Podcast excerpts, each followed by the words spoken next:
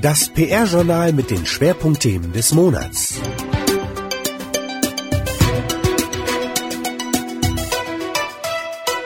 Zwei Themen bestimmten aus Sicht der PR-Journal-Redaktion die Branchendiskussion im Monat Februar. Zum einen stieß das Thema Lifestyle-PR bei den Lesern auf überdurchschnittliches Interesse unter der Überschrift wie Brands mit Emotionen und Influencern ihre Zielgruppen erreichen, hat die Redaktion aufmerksamkeitsstarke Beispiele dafür zusammengetragen, wie alltägliche Produkte emotional aufgeladen und mit einem bestimmten Lebensgefühl verknüpft werden können.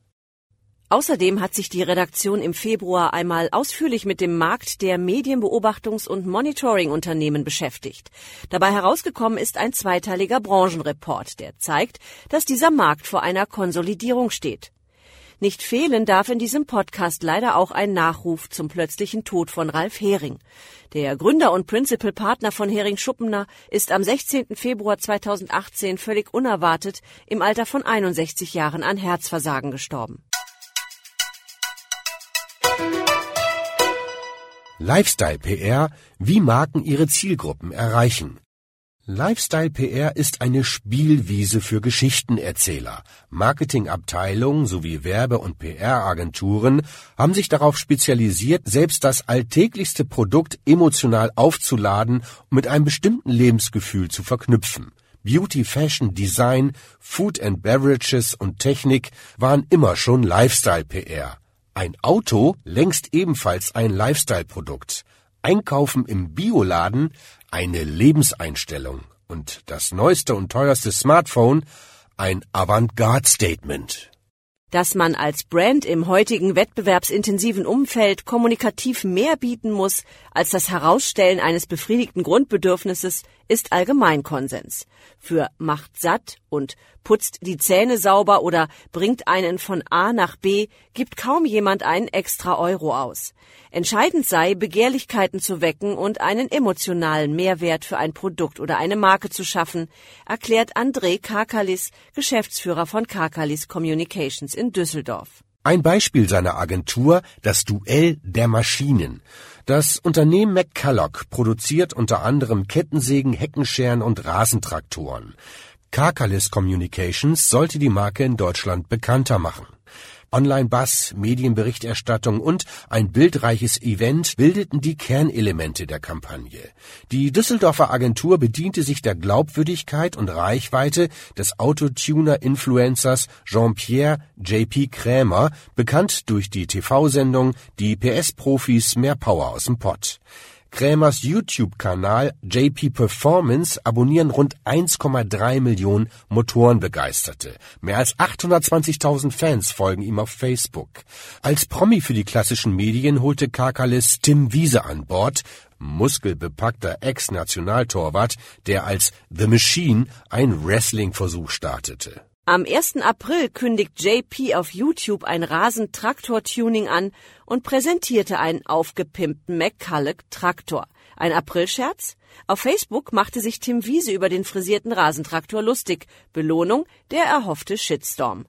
McCulloch lädt nun zum Battle Machine gegen Maschine und wenig später mäht, senzt und sägt Tim Wiese in Bergisch Gladbach vor Journalisten und Zuschauern gegen die von Krämer bedienten Geräte des Herstellers. Perfekte Bilder für soziale Netzwerke. Kakalis spricht von mehr als 115 Millionen Earned Media Kontakten inklusive Bild-Titelseite sowie mehr als 20 Millionen Social Media Kontakten.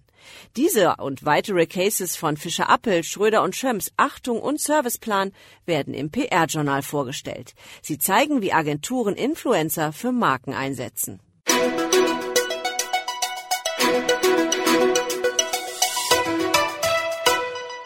Branchenreport zum deutschen Medienbeobachtungs- und Monitoringmarkt.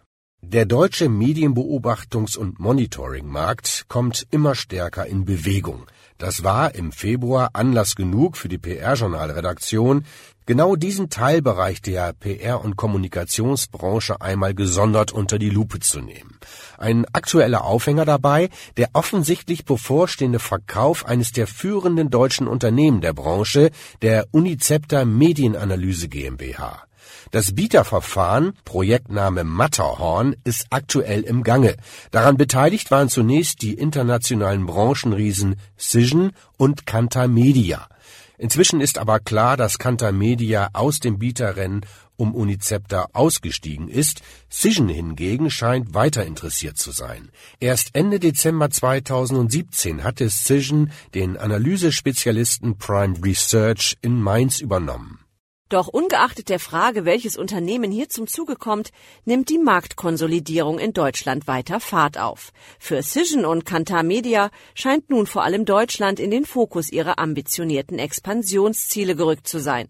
In Deutschland treffen beide Unternehmen auf eine sehr heterogene Wettbewerbssituation mit einem Dutzend sehr unterschiedlicher Dienstleister.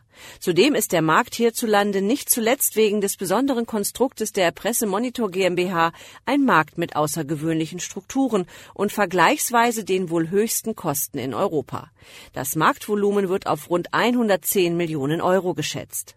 Unicepta und Argus Data Insights führen mit einem Umsatz von jeweils 25 Millionen Euro für 2015 den Monitoring-Markt in Deutschland an. Der Anbieter Prime Research folgte 2015 deutlich mit einem Umsatzergebnis von 16,75 Millionen Euro auf Rang 3. Eine insgesamt stabile Entwicklung weist die Nummer 4 Landau Media mit einem Umsatzergebnis von gut 14 Millionen Euro in 2015 auf. Ein Großteil des Umsatzes von Landau Media generiert sich nach wie vor durch die Beobachtung traditioneller Printmedien. Das jüngste der fünf aufgeführten Monitoring-Unternehmen, Pressed Relations, gegründet 2001, rangiert mit einigem Abstand auf Rang 5 und gilt in Deutschland vor allem als technologischer Treiber. Eine Besonderheit im Vergleich zu anderen europäischen Märkten stellt die Rolle der Pressemonitor GmbH kurz PMG in Deutschland dar.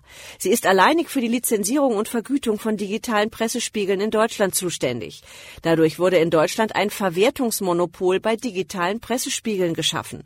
Problematisch dabei ist, dass die PMG sich in ihrer Tätigkeit nicht nur auf die Verwertung bzw. Lizenzierung digitaler Pressespiegel beschränkt, sondern mit ihren Angeboten wie zum Beispiel den den PMG Mediameter in direkter Konkurrenz zu den Monitoring-Dienstleistern steht. Auch die Lizenzgebühren für die digitale Nutzung von Artikeln kann die PMG frei bestimmen, sodass im europäischen Vergleich die deutschen Pressespiegelkunden neben denen aus UK die höchsten Lizenzgebühren zahlen. Während beispielsweise Unternehmen in Österreich durchschnittlich 42 Cent je Artikel für die Lizenzierung zahlen, sind es in Deutschland bereits durchschnittlich 2,95 Euro je Artikel. Entscheidend für die Entwicklung im deutschen Markt wird aber nicht nur die finanzielle Ausstattung, sondern auch die Innovations- und Veränderungsfähigkeit der bestehenden Dienstleister sein, um auf den digitalen Wandel in der Kommunikationsbranche mit den passenden Angeboten und Lösungen reagieren zu können. Nicht nur für den deutschen Monitoring-Markt gilt nämlich, nicht immer fressen die Großen die Kleinen, sondern vor allem die Schnellen die Langsamen.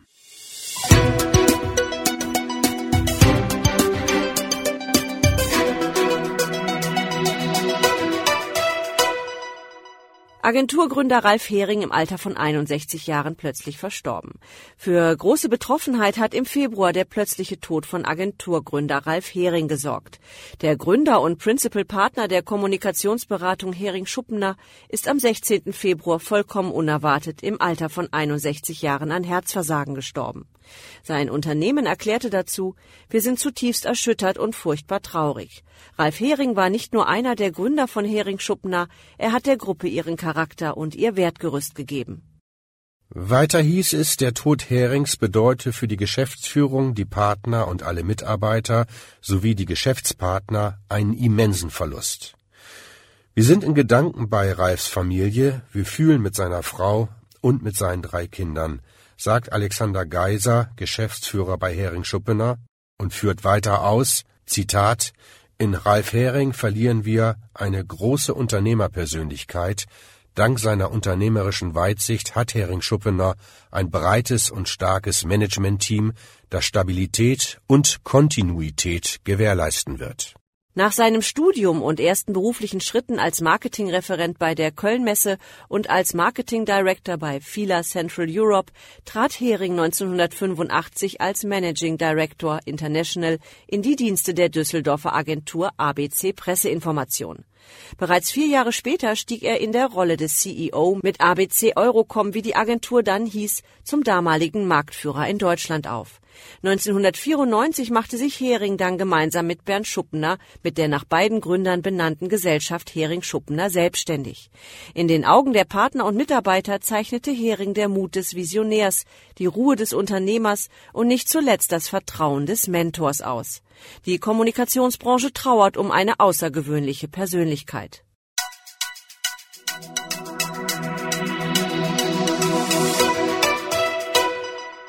Personalien. Edelmann Ergo holt Sebastian Schwag und Britta Heer. Die Kommunikationsagentur Edelmann Ergo ergänzt das Managementteam mit zwei Neuzugängen und will damit das Leistungsspektrum weiter ausbauen. Sebastian Schwag wird ab 1. März Managing Director Corporate Affairs und Britta Heer wird zum gleichen Zeitpunkt Managing Director Brand Marketing. Schwag kommt von Portland Communications in New York und Britta Heer kehrt vom Hamburger Standort der britischen Kommunikationsagentur Lewis zurück zu Edelmann Ergo. Lars Kühn ist neuer Gesellschafter und Partner bei Joschka Fischer Company. Für das Unternehmen übernimmt er auch die Betreuung von Mandanten. Kühn gilt als ausgewiesener Kommunikationsexperte nach mehrjähriger journalistischer Arbeit, unter anderem für die Süddeutsche Zeitung und verschiedenen Sprecherfunktionen im SPD-Umfeld, übernahm er zahlreiche Beratungsmandate in Politik und Wirtschaft, zuletzt im Sommer 2017 für die Berliner Flughafengesellschaft.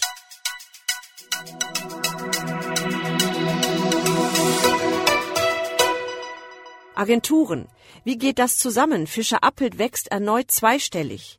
Fischer Appelt schließt das Geschäftsjahr 2017 mit einem Honorarumsatz von 54,9 Millionen Euro ab und wächst damit um weitere 10,1 Prozent. Das teilte die Hamburger Agenturgruppe am 21. Februar mit. Grund für das Wachstum sind nach eigenen Angaben die Verzahnung von Content, Kreation und Media sowie die gelungene Erweiterung und Integration des Leistungsportfolios in den Bereichen Software, Technologie und Digital. Und was war sonst noch berichtenswert? Einige Schlaglichter. GWA-Präsident Benjamin Minak will die Agenturbranche aufwerten. Im Interview mit dem PR-Journal erklärt er, wie das gehen soll. Für den neuen Vorsitzenden des Deutschen Rates für Public Relations, Professor Lars Rademacher, ist sein neues Amt das schönste Ehrenamt in der PR-Branche. Im Gespräch mit dem PR-Journal erläutert er, wie er die Sichtbarkeit des Deutschen Rates für Public Relations und die Taktzahl der zu behandelnden Fälle erhöhen will. Christoph Schwarz, Inhaber der Münchner Agentur Schwarz Public Relations, sorgt sich um den sich ausbreitenden Fachkräftemangel in der PR-Branche.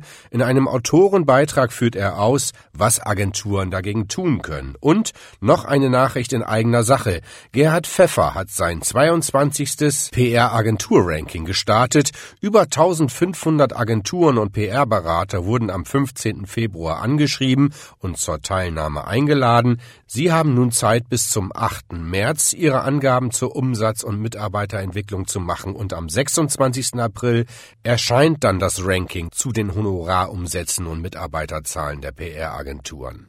Im Rahmen der Serie GPRA im Dialog wurde im Februar die Agentur Kohl PR aus Berlin vorgestellt.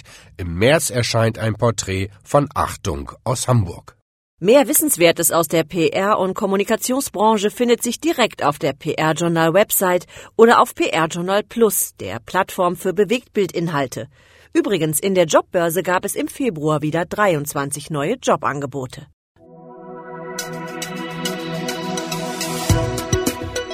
Die ausführlichen Meldungen des Monats sowie den aktuellen Newsletter finden Sie wie gewohnt unter www.pr-journal.de.